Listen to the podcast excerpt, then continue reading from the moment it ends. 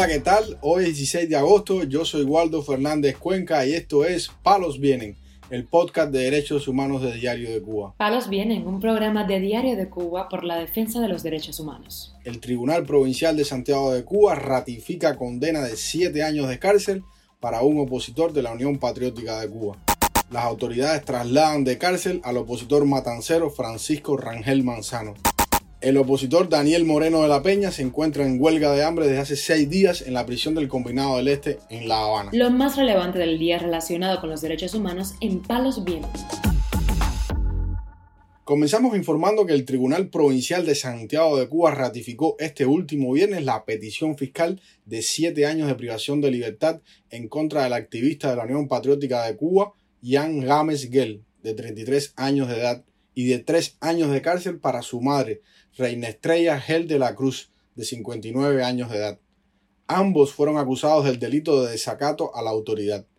Gel de la Cruz relató al portal Martín Noticias detalles del juicio. El juicio amañado, según por lo que yo pude apreciar en ese juicio, esos policías que fueron allí y del CTI, ellos fueron como testigos, cinco policías y uno que cogieron de por aquí, un tío de la doctora que fue a decir que él me había visto a mí con un palo dándole a uno del CTI. En un momento ellos dijeron allí en el juicio que ellos lo estaban golpeando, que ellos fueron a detenerlo. Las acusaciones que hicieron nunca coincidían una cosa con la otra, porque es para echarle el delito encima. Entonces ya nosotros tenemos que ser encarcelados. El día 31 de este mes yo tengo que ir allí a recoger la conclusión de pena, a ver por fin en qué quedó eso. La madre del opositor también explicó cómo ocurrieron los hechos que los han llevado a prisión, cuando el 23 de agosto del pasado año su hijo, Ian Gámez Gel, protestó tocando calderos durante un prolongado apagón en su casa del reparto Altamira, en Santiago de Cuba. Aproximadamente a las 3 o 4 de la tarde, ellos vinieron aquí a la casa como disfrazados de agentes de la campaña de la EBC. Se metieron en el cuarto de mi hijo, se tocaron la puerta y cuando él salió al portal, le echaron mano. Cuando él se percata que él, él sigue para que arriba, para la terraza de mi casa, y empezaron a darle golpe entre la escalera y eso, y cuando yo salgo, como madre salió a defenderlo a él. Y entonces ellos, para encauzarnos a mí a mi hijo, nos están tirando un caso de desacato, como que le dimos a un uniformado, es decir, a un policía, que fue el último que entró aquí y fue el que le puso las esposas y se lo llevó preso. La madre de este opositor, un día antes de celebrarse el juicio, relató en un video publicado por la Unión Patriótica de Cuba las vicisitudes y trabajos que ha pasado su hijo desde que cayó preso. Que desde el día 23 de agosto del año pasado ya tiene ya más de 10 meses, ha cumplido ya un año de cárcel en prisión, donde se encontraba en Aguadores y ha sido trasladado a la prisión de Malverde, donde allí se encuentra en muy malas condiciones. Una, una celda que tiene 40 presos, nada más le dan tres jarritas de agua para bañarse, están durmiendo en, en, en una tabla vieja en el piso llena de cucarachas y chinches donde tienen que pasar para ir al baño uno por encima del otro. No tienen buenas condiciones allí, la alimentación malísima. Mi hijo es un niño pacífico, cristiano. Él es inocente, no le ha dado a nadie. Mañana por fin a lo mejor vamos a ser condenados. A mí me piden tres años, él le están pidiendo siete años de un delito que realmente ninguno de los dos hemos cometido. Y yo hago responsable a los máximos dirigentes de este país, que son Díaz Canel Bermúdez y Raúl Castro, de lo que le suceda a él en la prisión, porque sin ellos y la autorización de ellos nadie puede hacer nada. Donde van a ir al juicio, ya eso lo tienen preparado, es un juicio amañado por la seguridad del Estado, donde el abogado ha sido casi prácticamente coaccionado por la seguridad del Estado y los testigos que están propuestos para ese juicio que van a favor de nosotros, nada más ha llegado una sola citación a una señora que es la que me va a hacer a mí de testigo. Gel de la Cruz ha podido estar en su casa con una medida cautelar después de pagar una fianza de dos mil pesos cubanos. La mujer ha sido amenazada por la seguridad del Estado en reiteradas oportunidades durante este periodo por todas las denuncias que ha realizado sobre la situación de su hijo en la prisión. Gel de la Cruz teme finalmente que de ser llevada para régimen cerrado el próximo 31 de agosto, Jan Gámez estaría todavía en peor situación porque no tiene ningún otro familiar que ayudarlo. Informamos además que el preso político Francisco Rangel Manzano fue trasladado la pasada semana desde la cárcel Combinado del Sur hacia la prisión Canaleta, ambas ubicadas en la provincia de Matanzas.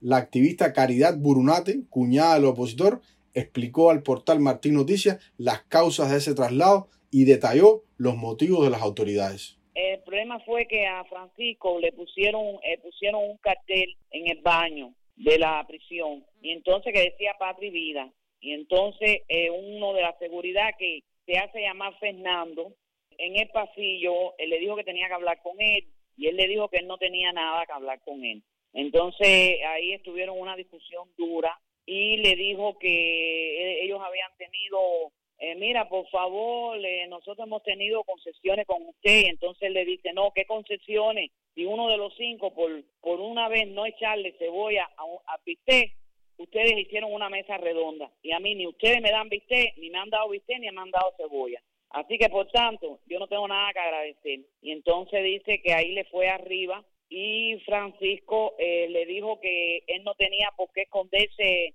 con un cartel de paz y vida, que él lo gritaba y ahí entonces él empezó a gritar paz y vida. Y ya él le fue arriba, los oficiales se metieron en medio, le dijeron, mire Francisco, eh, ya usted tiene, mm, por tener indisciplina, pues lo vamos a cambiar de, de prisión. Y entonces lo cambiaron para Canaleta, que es aquí en Perico. Y entonces, bueno, ya ella, llamó y ya hasta le dieron la visita ayer. Ayer el 15 fue, tuvo la visita. Francisco Rangel Manzano, miembro del Partido por la Democracia Pedro Luis Boitel, fue sentenciado a seis años de privación de libertad por ser uno de los manifestantes del 11 de julio del 2021 en el municipio de Colón, en Matanzas. Con anterioridad y durante varios años dirigió el proyecto Tondique en la misma ciudad de Colón, que le daba comida de manera gratuita a personas mayores y necesitadas. Palos viene. Para finalizar, damos a conocer que el preso político Daniel Moreno de la Peña se encuentra en huelga de hambre desde el jueves de la pasada semana, según ha difundido en Facebook su esposa Evelyn Zúñez Salazar. Desde ese día, el preso político está incomunicado en la prisión del Combinado del Este, en La Habana, y Zúñez Salazar no ha vuelto a saber de él. La esposa de este preso político ha venido denunciando que Moreno de la Peña no come nada de lo que le dan en prisión desde hace varios meses, solo lo que le envían sus familiares. Esto le ha provocado que ha bajado mucho de peso y ha sufrido hostigamiento constante por parte de la seguridad del Estado. El activista padece de diabetes y no ha recibido atención médica en el penal para este padecimiento. Moreno de la Peña fue detenido el 10 de enero de este año en Santiago de Cuba, provincia donde reside. Luego fue trasladado a Villamarista, la sede de la seguridad del Estado en La Habana, donde fue sometido a constantes interrogatorios. Está acusado supuestamente del delito de otros actos contra la seguridad del Estado, pero aún no tiene petición fiscal. En declaraciones anteriores a Diario de Cuba a principios de julio, su esposa Evelyn Zúñez explica que le preguntó a Moreno de la Peña sobre esa acusación que sacaron por la televisión estatal de que él quemó un ranchón, pero él la niega completamente, dice que no tiene nada que ver con eso, aclaró la esposa de este preso político. El 12 de abril de este año, el régimen emitió un programa llamado Las Razones de Cuba, en el que intenta descalificar las acciones de protesta y rebeldía de los cubanos a través de las redes sociales. En el material, la seguridad del Estado publica unas confesiones, tanto de Moreno de la Peña como de la influencer Zulmira Martínez, en los que presuntamente estos activistas confiesan haber recibido dinero por sus publicaciones en las redes sociales. Palos Vienen, un programa de Diario de Cuba por la defensa de los derechos humanos. Estas han sido las noticias de hoy en Palos Vienen, el podcast de derechos humanos de Diario de Cuba. Pueden escucharnos en DDC Radio, Spotify, Google Podcast, Apple Podcast, Telegram y SoundCloud. Yo soy Waldo Fernández Cuenca y mañana regresamos con más noticias.